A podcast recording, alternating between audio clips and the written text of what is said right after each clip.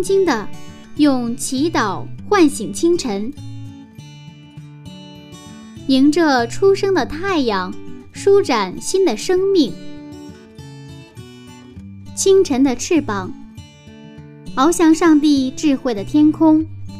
每一个第一时间，我们和你一起从新出发。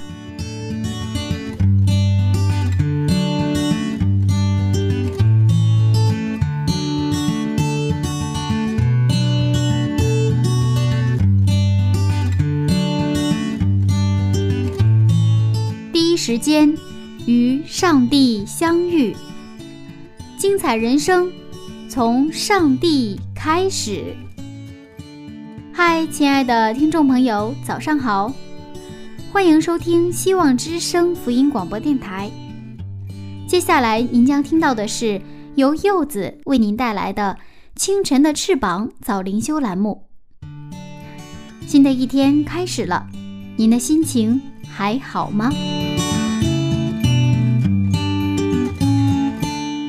古人云：“养不教，父之过。”我们俗语里也常常说“上梁不正下梁歪”呀，可见父母对子女的影响真的很大。这段时间我们一直关注的焦点人物是雅各，那今天我们再把视角转换到他的同胞哥哥以扫身上，看看他的生活如何呢？马上和柚子回到创世纪七十六讲。人丁兴旺中隐藏的毁灭。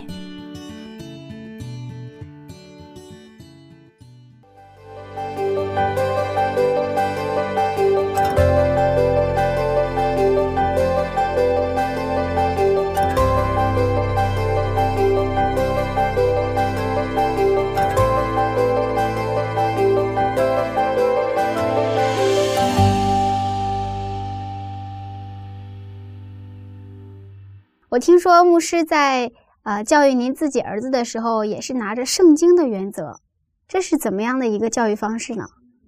是啊，呃，尽量按圣经的原则。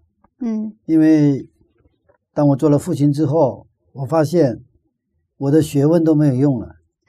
这个面对孩子的时候，看那些很多这个子女教育类的书啊，其实也不管用。嗯，没不管用。嗯，可能有帮助，但是真的不管用。后来，那既然我是信上帝的，而且是又是来去讲圣经的一个传道人，那我首先从我的家庭里边，我就按照圣经的原则去，呃，对待我这个子女哈。嗯，那其实最重要的原则是把他当人看，呃，这个我认为是最重要的，这个是需要信心的，因为人的这种直觉的东西常常是，呃，那种。他做的不好的时候，我们非常生气，对吧？学习成绩好的时候，我们开心，都是这样的一个一种有点因果式的这种关系。但是，呃，他的价值不在于说是一个他做的如何，他的表现如何。他表现不好，父母当然爱他，但是的话，那我们现在的父亲，就是我们情感上还是觉得挺来气的，是吧？他表现不好，是吧？那么这个时候还能不能把他当一个人来看？就是说，在是首先他是我的儿子之前，他是不是一个一个作为一个人格的一个一个他来对待？我觉得这一点是就是真的我们一个信仰的，我认为是一个表现哈。嗯，圣经说这个孩子是上帝给我们的产业，但是我们真的是接受这样的一个现实吗？不见得，不见得。我也常常觉得，我有的时候，呃，我想向他发号施令，然后呢，就是我生气了就发脾气，也有这个这种时候哈。还有这种冲动的时候也有，但是我常常就祷告，我说上帝啊，他是上帝交给我的，是吧？他是一个人格的一个人，跟我一样的，所以我要尊重他。那其他的，我觉得技巧的东西就可能倒不是说，呃，真是可能每个人是每个样子哈。但是这个原则就是最基本的原则，呃，说起来简单，但是如果真做到了，我觉得这个孩子他从小是被被。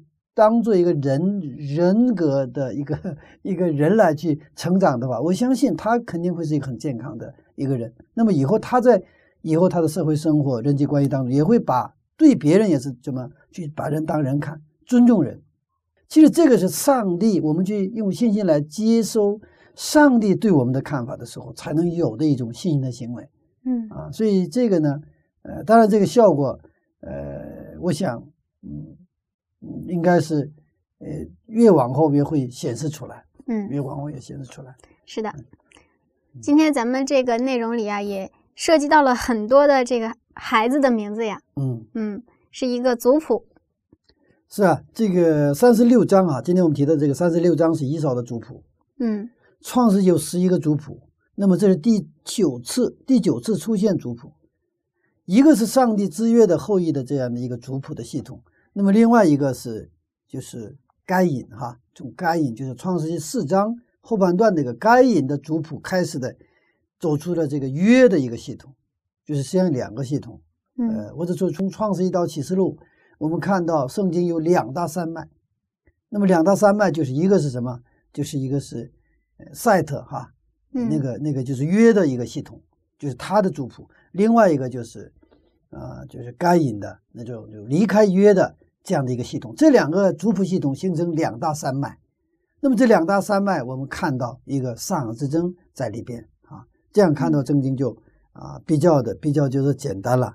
嗯，而这个族谱的传承，就是刚才谈到的，跟这个父母对上帝的认识以及对子女的教育就是有关的。嗯，为什么创世纪要不断的记录这样的族谱呢？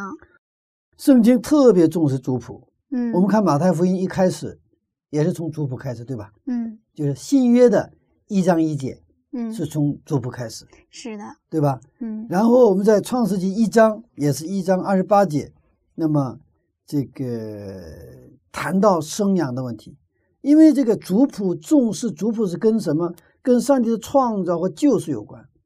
所以创世纪刚刚谈到创世纪一章二十八节，生养众多；创世纪三章十五节谈到这个女子的后裔，都是跟这个他这个约的传承。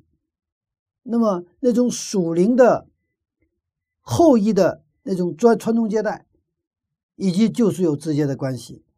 今天我们看到的是以扫的族谱，嗯以扫不属于长子系统，他生物学上他是长子，但是他轻看了这个长子的名分，对吧？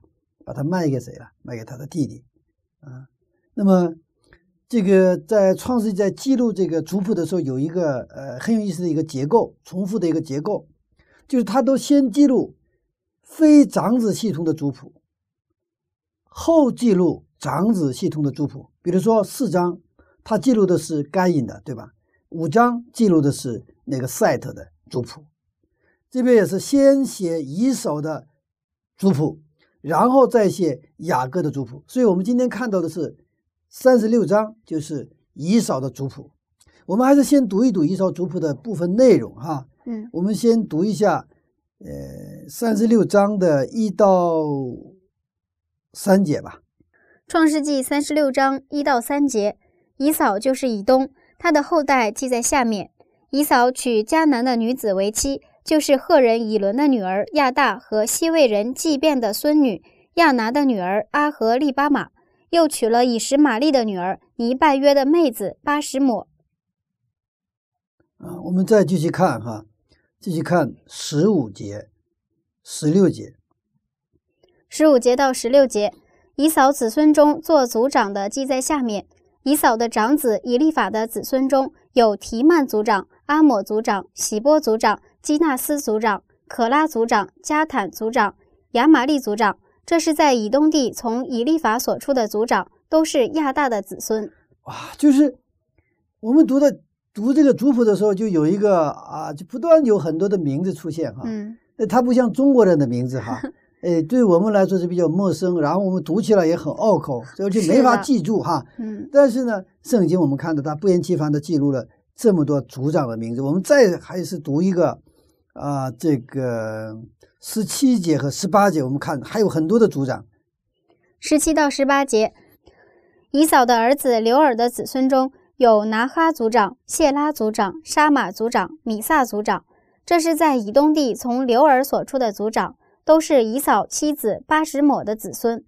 以扫的妻子阿和利巴玛的子孙中有耶乌施族长、亚兰族长、可拉族长，这是从以扫妻子亚拿的女儿阿和利巴马子孙中所出的族长。最后看一下十九节，十九节以上的族长都是以扫的子孙，以扫就是以东。哇，好拗口啊！大家有什么感受？是不是不想读了哈？嗯，往下还有什么？这个就是他不是在那个当地的居民哈，这个赫利人希尔的子孙的那个族谱也是啊，一个接一个，一个接一个，一个接一个啊啊，真的是就是读读读，可能要想睡着，不想 读了，厌烦了啊。我们读经的时候，常常在读到族谱的时候就停了，读不下去。我在读经的时候，一般有三种提问：第一种提问是解释性提问，第二种是默想性提问，第三种是应用性提问。比如说，我们刚才说，比如我们刚才读完了这个上面的内容，我会提一个问题：二十四节为什么查进了这样的一个内容？我们看一下二十四节。二十四节，祭便的儿子是雅雅雅拿，当时在旷野放他父亲祭便的驴。遇着温泉的，就是这雅拿。这个是在中间突然族谱当中突然插进来的一个故事，对吧？嗯。那我会提问题啊，这到底为什么？其实我们提问题的时候，往往我们觉得啊，我们就能够进入到它的一个深层次的这个内容。我们把这个上面的族谱的梗概上看的话，其实很简单哈。从第一节到第五节，是以扫娶了两个老婆，是外邦人，对吧？一个是混血，生了几个儿子，十个儿子。六到八节呢，雅各和以扫不能同居，分手的内容。第九节到十四节是讲儿子又生了孙子的故事。十五到十九节呢，讲这些儿子、孙子当中出现的族长，他们后来都成了一个很大的一个宗族，就是民族。二十九节到三十节，他们到了希尔山，讲的是当地土著民族赫利人的族长。三十一节到三十九节讲的是以色列人还没有王的时候，以东人已经有王了。我们知道以后不是他们要求有王嘛，是吧？嗯。那么四十节最后四十到四十三节，还是以扫后裔族长的介绍啊。其实他讲的两个部分，一个是以扫的这个和这个族谱，对吧？还有一个是他不是到了西尔山吗？西尔山当地土著民族赫利人的族长，为什么提到这个呢？当时河里人是管理有方啊，然后他去占领了那个地方，完了他们跟他们通婚，最后生下的这个这个这个民族就是混血的民族叫以东人，就是以东。以东是以扫的这个民这个主这个主系跟这个当地土著赫利人混就是通婚而形成的以东人。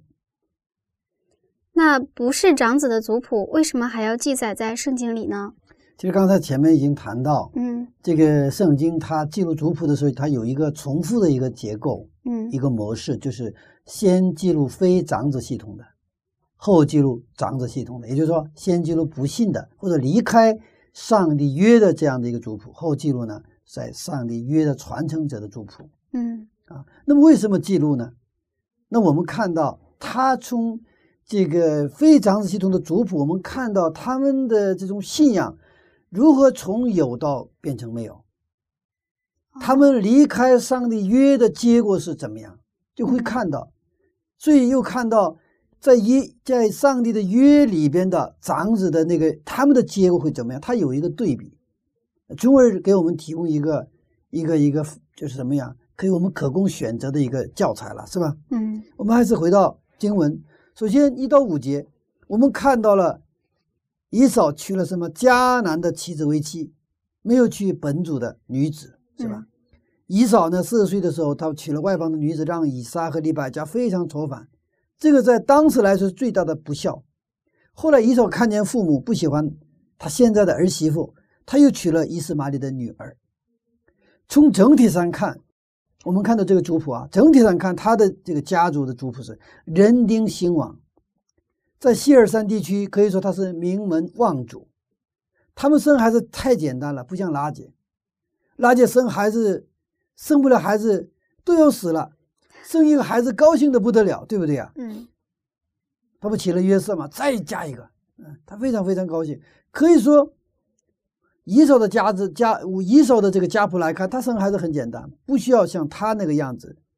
那么不信的人一样可以成为名门望族，一样可以人丁兴旺，一样可以财运亨通。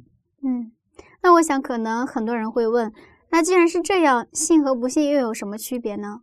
是啊，嗯，我们的信仰，我们的基督教信仰必须回答这个问题：信和信和不信到底有什么区别？其实这些还是一个价值观的问题。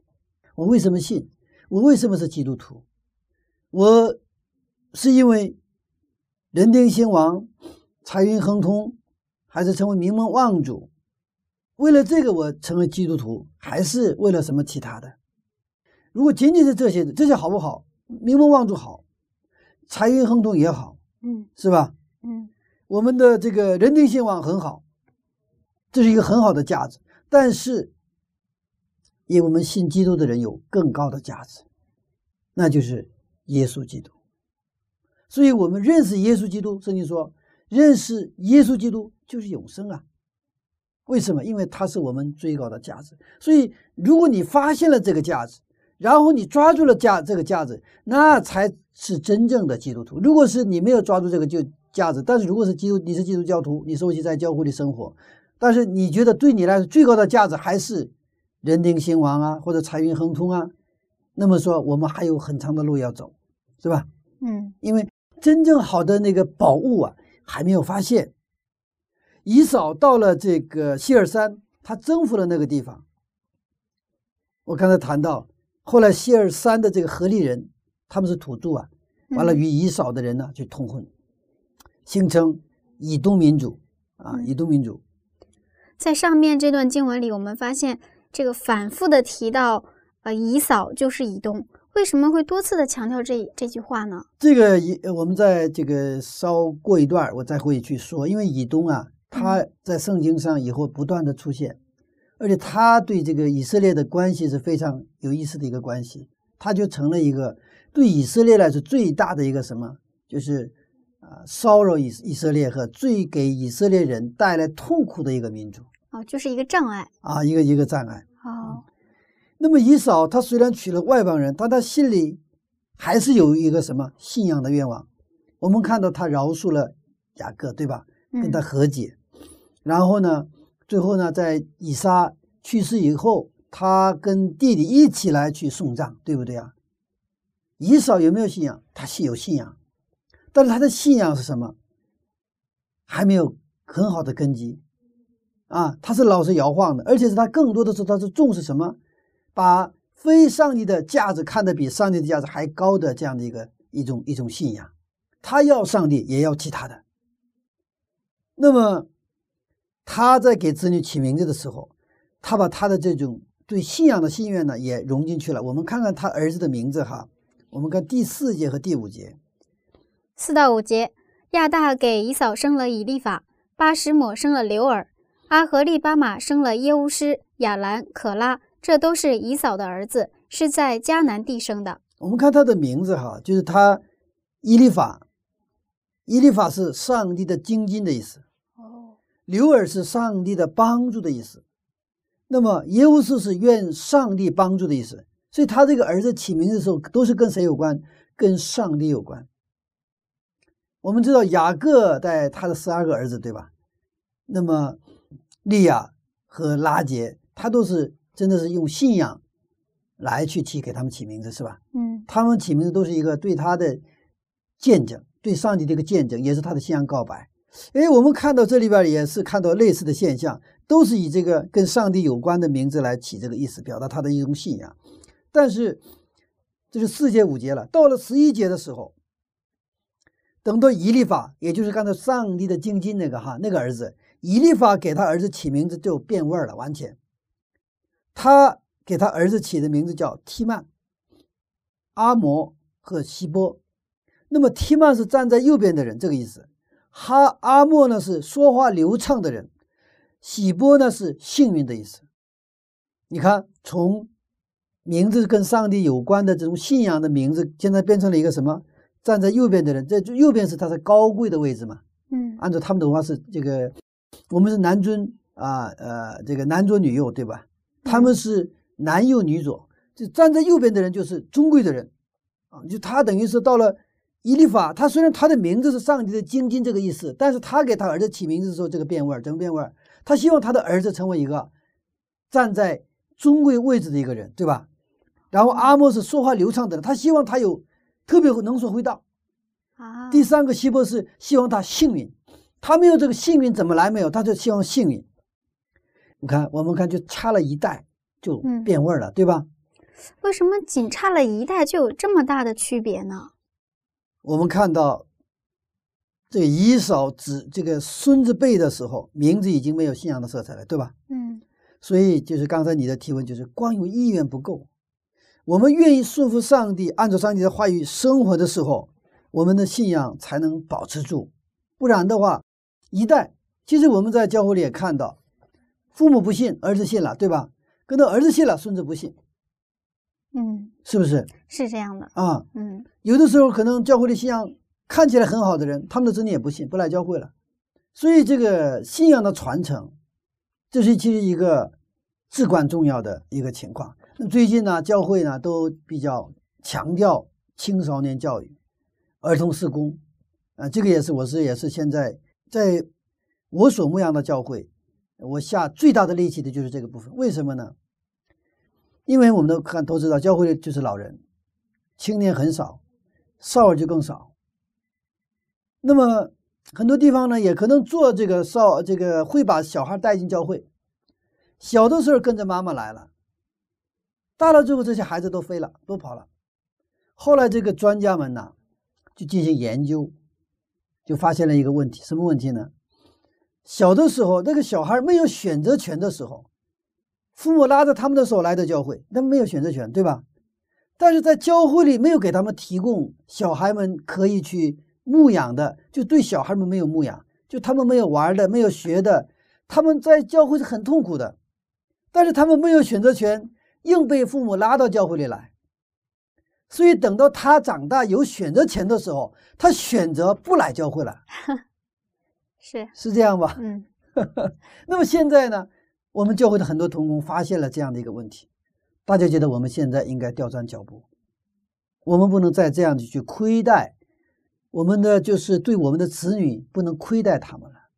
我们作为长辈，我们对子女要什么？对得起，对他们负责，不是首先对外传福音，传福音要传的，但是对我们的子女的，其实福音的传承也是传福音了哈。所以，对我们子女这一块，我们要首先给他们一个真正带来很好的一个一个牧养。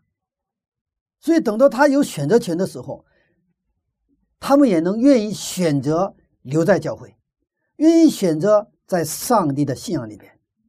我想这样的话，我们的教会那就充满希望了，是吧？所以，鉴于这样的一个啊思考啊，所以我们现在这个不仅是我们的教会啊，现在我看很多的教会。啊，现在大家都非常的为这个为少儿施工，我们的幼儿施工，大家去祷告，大家去去为这个去做奋斗，呃，愿上帝赐福我们这样的施工啊，阿门。啊。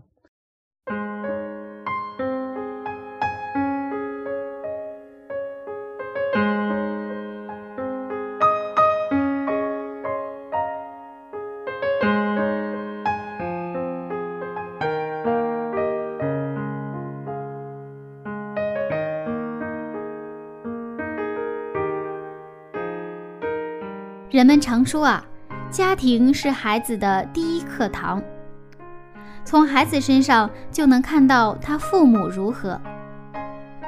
柚子身边有很多从小一起长大的教会的朋友们，但是随着不断的长大，渐渐的都离开了教会。很多父母忙着教会里的工作，却忽略了自己身边最近的孩子的信仰状况。或者说忙得根本顾及不上了，这是一件令人伤心的事情。那么，亲爱的听众，您的孩子现在在哪里呢？在做些什么呢？您是怎么向他传福音的呢？是用自己的行动影响，还是勉强和要求呢？好吧，这是一个比较严肃的话题了。那么现在呢，我们来听一首非常轻松的歌曲。来自赞美之泉音乐施工，主，我跟你走。但愿每一个正在收听的父母或者即将升为人父人母的朋友们，都能用善的影响力去引导我们的孩子跟主走。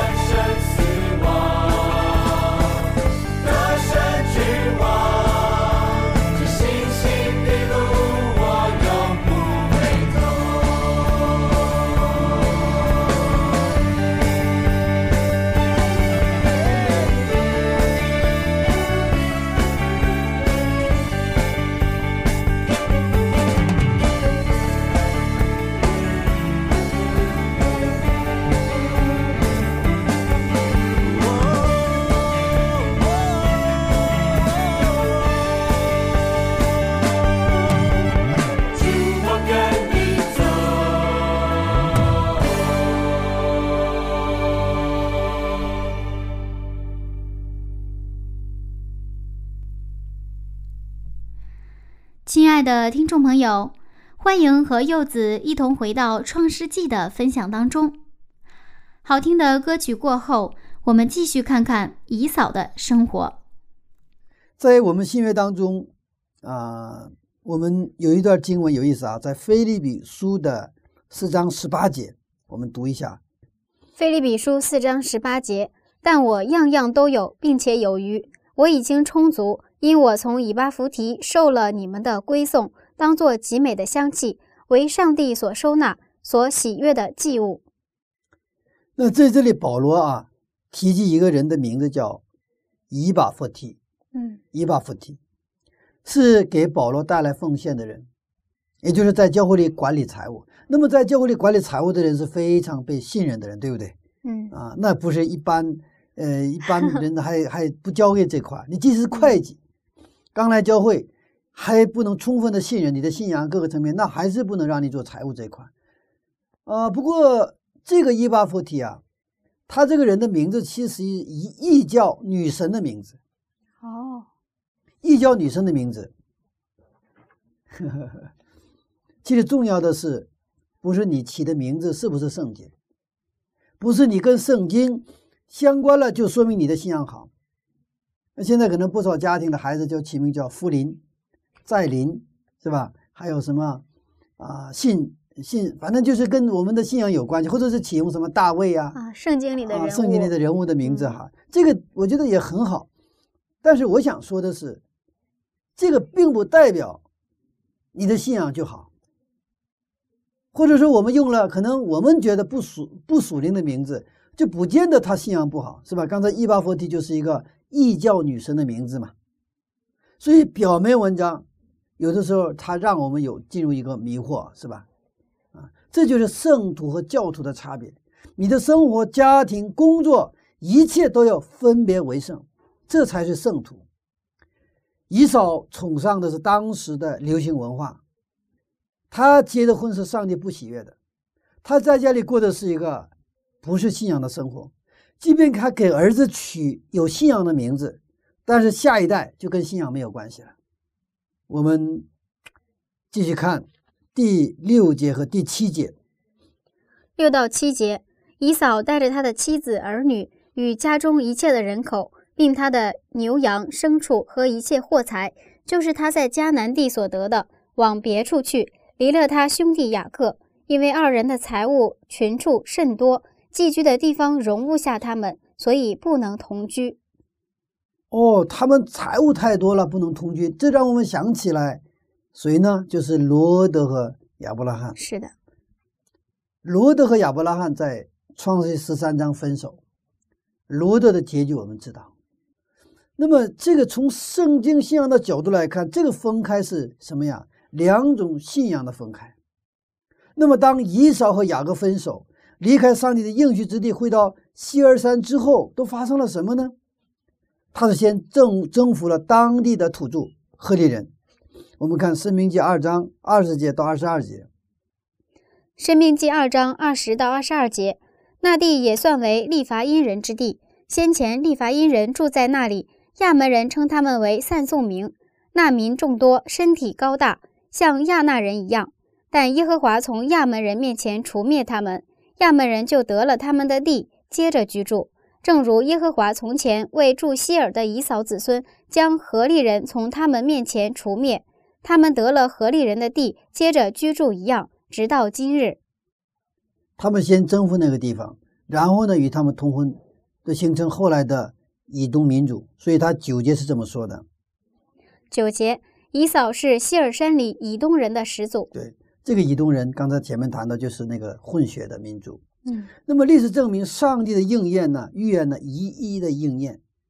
以东人和以色列人世代为仇家。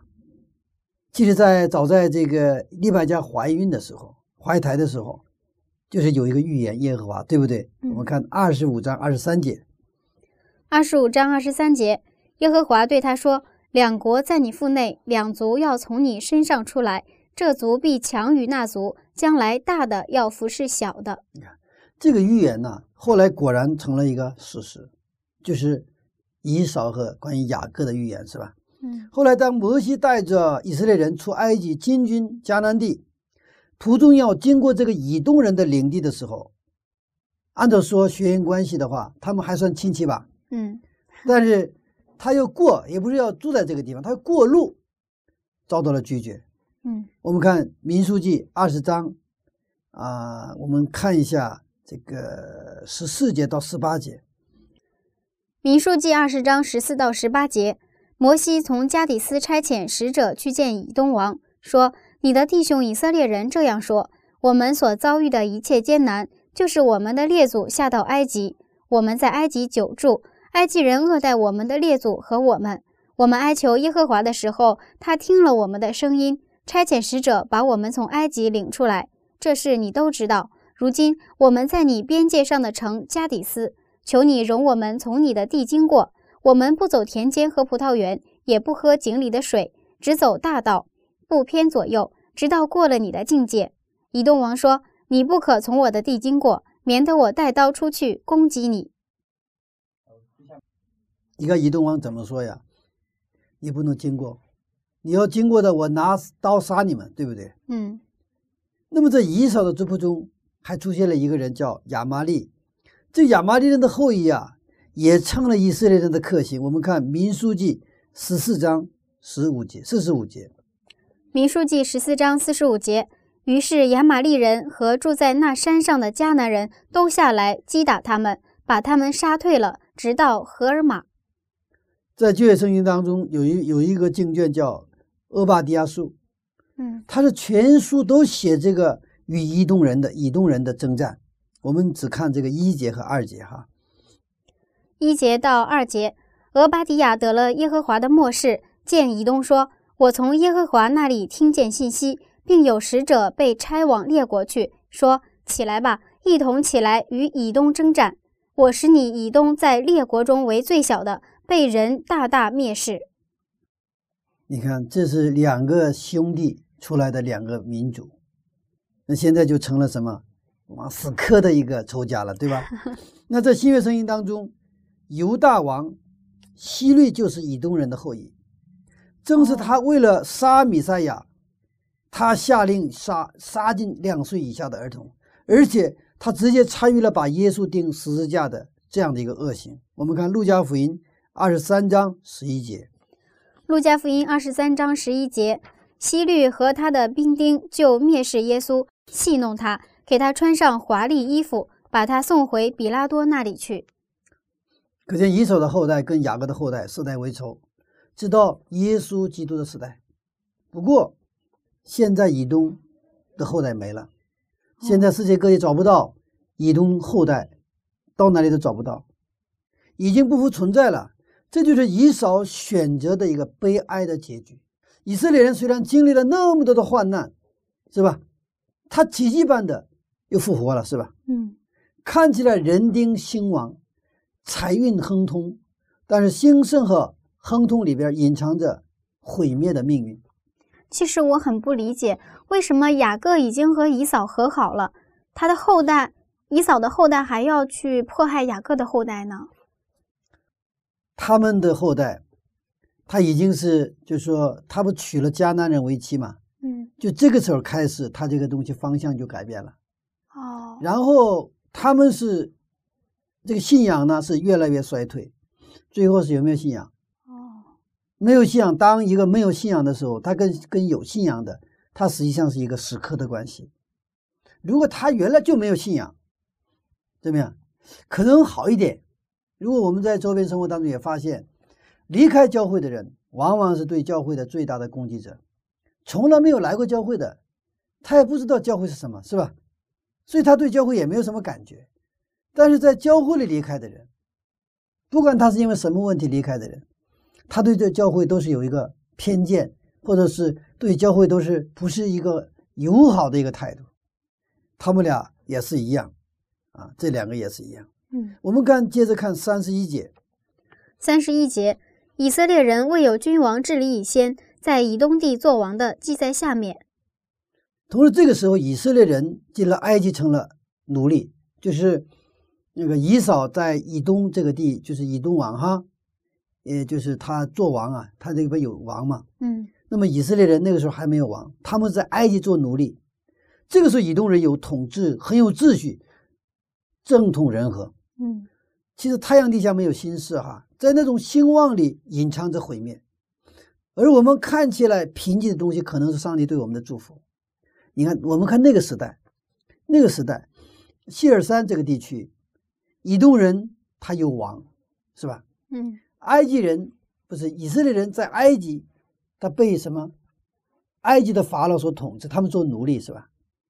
同出于一个母母府，就是利百加，两个兄弟的后代。现在你看，在一个时代看起来怎么样？一个很兴旺，对不对啊？而且他们真的是非常不错不错。另一方面很悲惨，对吧？怎么成了奴隶了呢？是吧？现实是这个样子。所以我们的基督徒的生活当中，有的时候我们不要只看这个表面，祝福有的时候是以兴旺的样子走过来，有的时候祝福是假装着痛苦和苦难向我们走来。但是只有在耶稣基督里，一切都终归是对我们的祝福。所以基督徒是。不是回避现实，但是基督徒是用上帝的视角去看我们现实的一群人。这个以扫他乱用了他人生的优先权，他轻看了长子权，他对长久的价值看得不如刹那间的得到的价值，他对永恒的价值看得不如什么马上摸得着的面包。我们的今天的信仰在某种层面上是在播种，为我们的后代种下。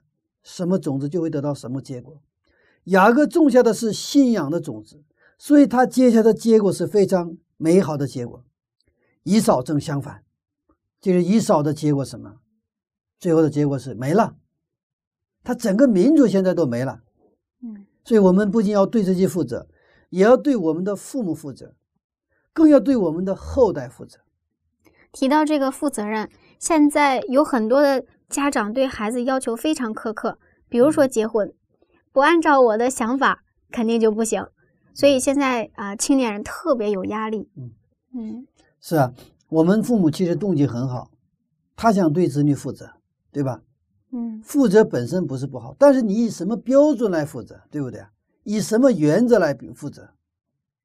比如说，我负责建筑一个呃一个建筑，对不对啊？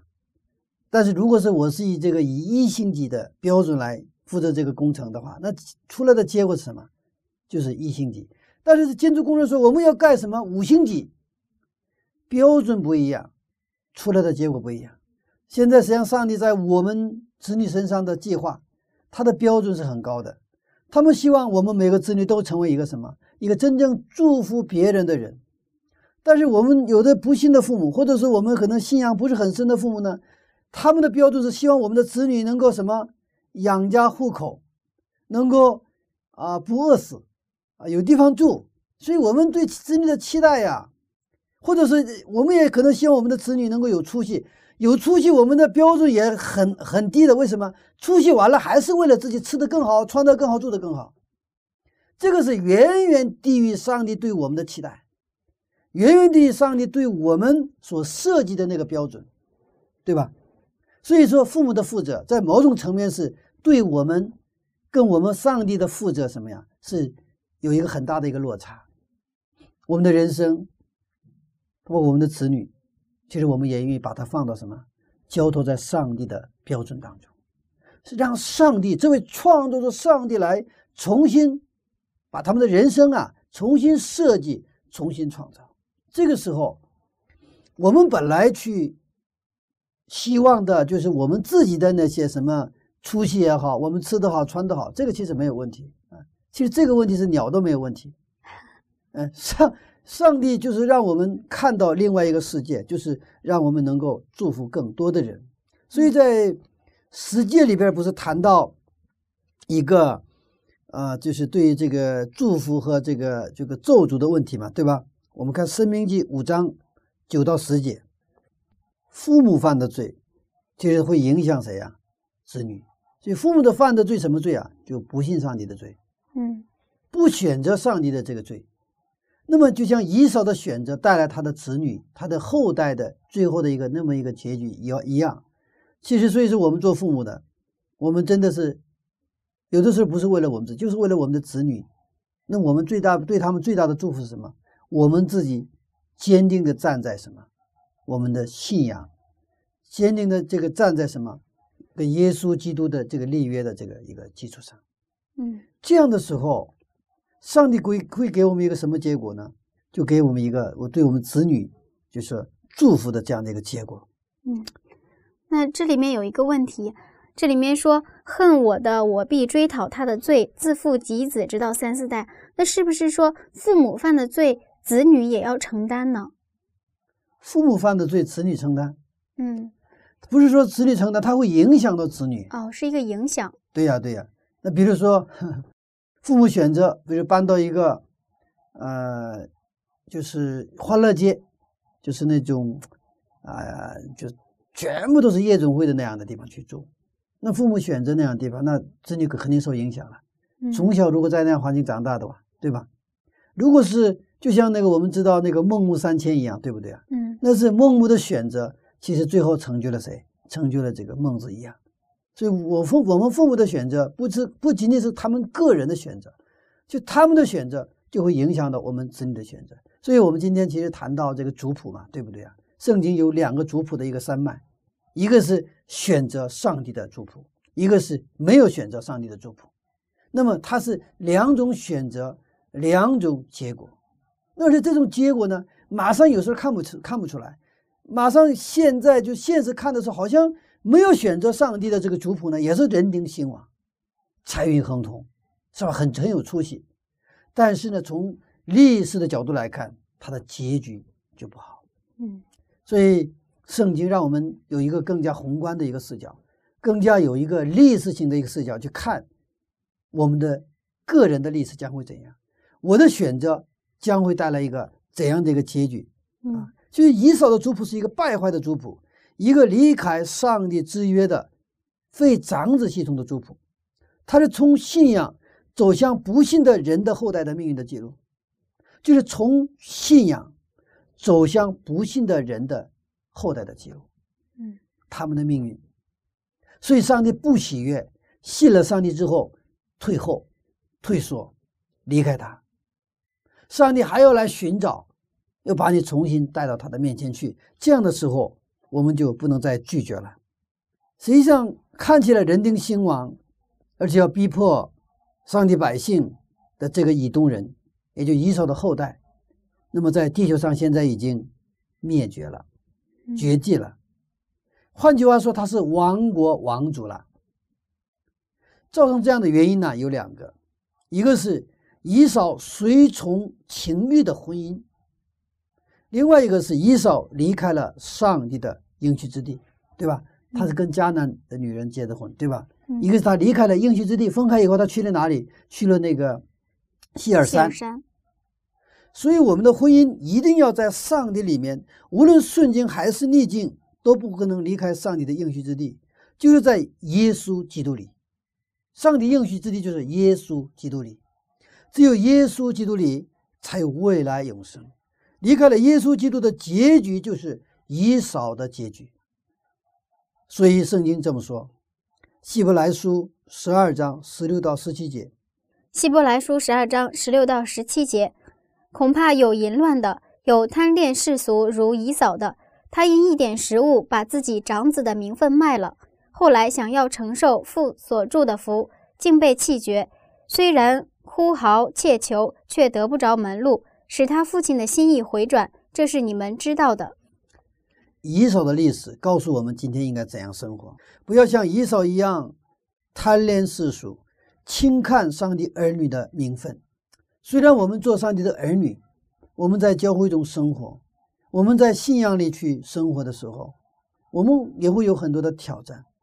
有的时候我们也是看起来人丁不兴旺，看起来财运不亨通，看起来就是我们事情不顺利。但是即便的是，即便这样的时候，愿上帝能够感动我们，让我们能够启动我们的信心去生活。我们是打开圣经，按照经上记着说，我们就抓住上帝的应许。上帝的应许就是现实，他让我们看到。我们的最终的结局，能够看到最终结局的时候，我们才能超越我们的现实、我们的环境，使我们在现实当中能够成为一个刚强壮胆的、一个能够荣耀上帝名的一个基督徒。嗯，阿门。看来父母的信仰对子女的信仰影响真的很大。是啊，嗯，其实中国有句古话说：“有有其父，必有其子。”嗯好，谢谢牧师的分享。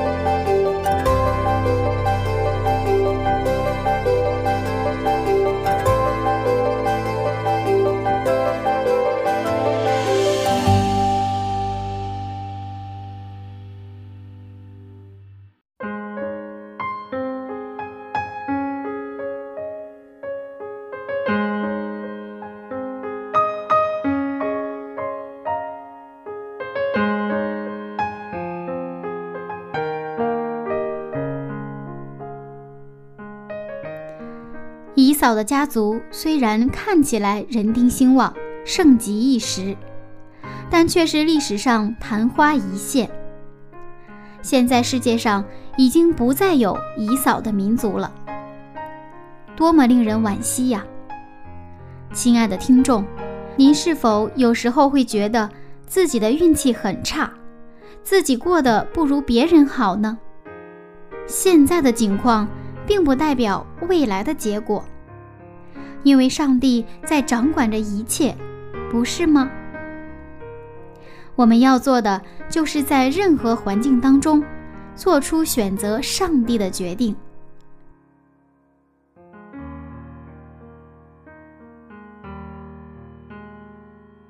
下面，柚子邀请您一起来祷告。慈爱的上帝，感谢您让我们看到姨嫂的生活，虽然令人遗憾，但是却给我们深刻的教训。求您帮助我们，能够在任何环境当中选择信靠您，不离开您，成为一个用信心生活的刚强壮胆的基督徒。这样祷告。奉耶稣基督的名祈求，阿门。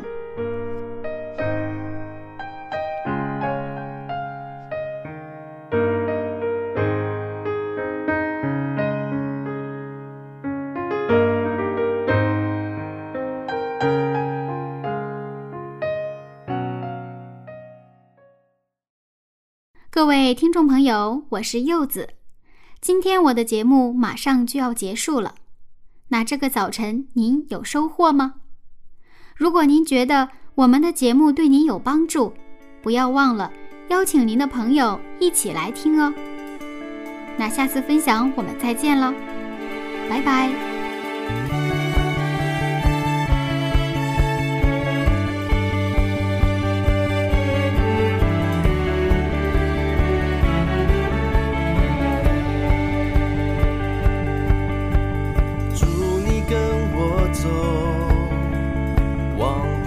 下走，天涯海角紧紧抓住我，祝我跟你走，望不天下走，死因有故，紧紧跟你走，